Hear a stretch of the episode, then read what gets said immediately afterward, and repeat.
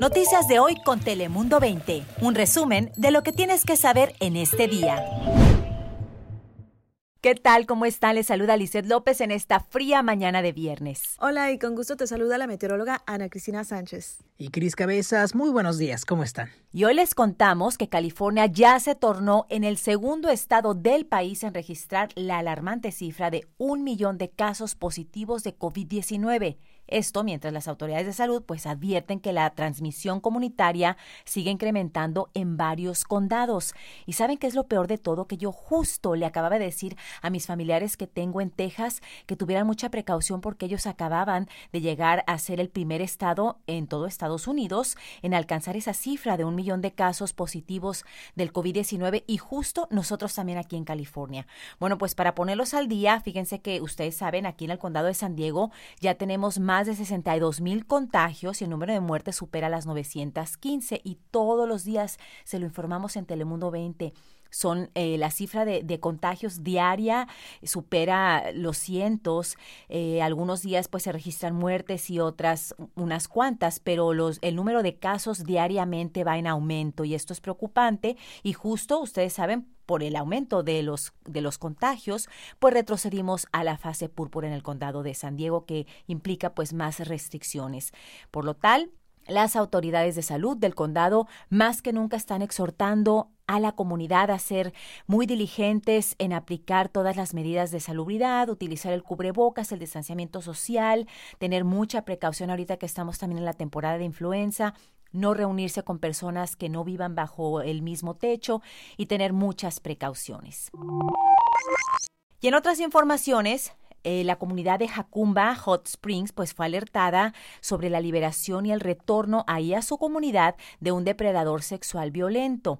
Los oficiales del alguacil pues fueron de puerta en puerta a cada casa para avisarles a los residentes, a los vecinos de esa área que esta persona de nombre Joseph Brocklet, que tiene ya 76 años de edad, pues regresaría a vivir ahí a Jacumba.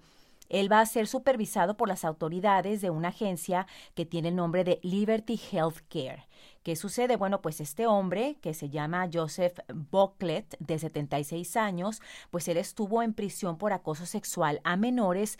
Esto fue entre los años 1976 y el 2000.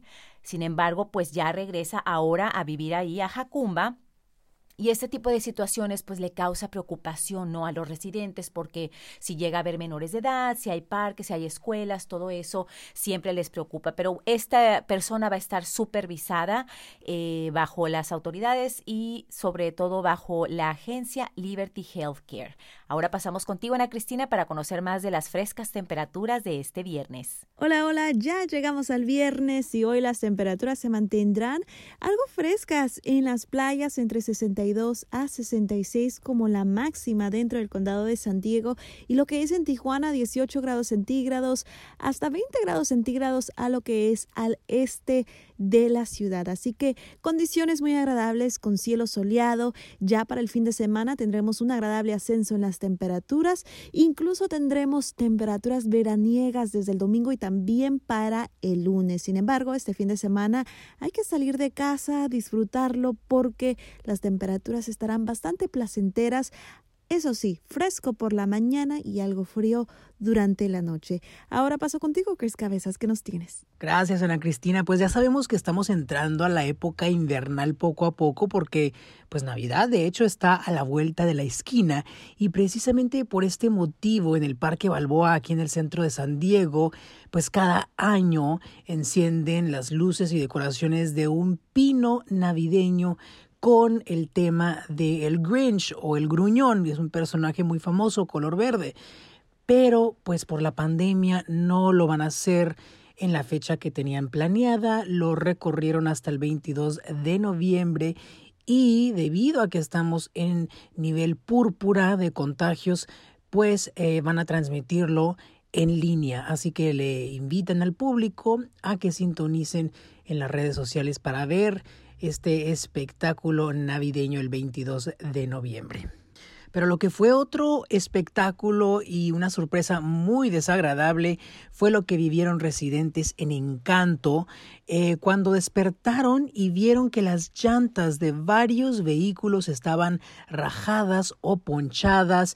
Esto ocurrió cerca de la intersección de la calle 62 y Brooklyn y ya hicieron el reporte a las autoridades, la policía le pide al público, a la comunidad, que si saben quién lo hizo, lo reporten a Crime Stoppers o Alto al Crimen, lo pueden denunciar anónimamente y de esta manera pues prevenir ser víctimas de los delincuentes que hacen este tipo de fechorías a la propiedad ajena. Ahora, Lisette, vamos contigo y más noticias. Gracias, Cris. Y bueno, hemos hablado del río Tijuana en varias ocasiones, pero ahora quiero pues recordarles y mencionarles que el río Tijuana se ha convertido en el refugio y el hogar de muchas personas en situación de calle y muchos de ellos porque han sido deportados de los Estados Unidos. Recientemente se realizó un censo para conocer ya a profundidad bien la realidad de estas personas y las autoridades de Baja California realizaron estas brigadas donde estuvieron contabilizando, no realizando este censo, pues para realmente conocer cuántas personas eran las que vivían debajo de este puente y se lograron contabilizar más de 1.200 personas. Algunas tienen décadas viviendo ya ahí, en esa zona. ¿Y cuál es el propósito de realizar este censo? Pues las autoridades mexicanas dijeron que el resultado de este censo, de contabilizar a todas estas personas en situación de calle, es pues poder construir un centro con atención integral para estas personas y poderles ofrecer servicios y una manera de pues tener una mejor vida. Se espera que se inviertan unos 60 millones de pesos eh, que van a ser de recursos federales y ya están más o menos tratando de ver dónde se pudiera edificar este centro de donde van a poder vivir en un futuro. Sería una muy buena iniciativa. Yo soy Lizel López. Recuerde que la información siempre puntual y actualizada que usted necesita en Telemundo 20. Noticias de hoy con Telemundo 20. Suscríbete para recibir alertas y actualizaciones cada día.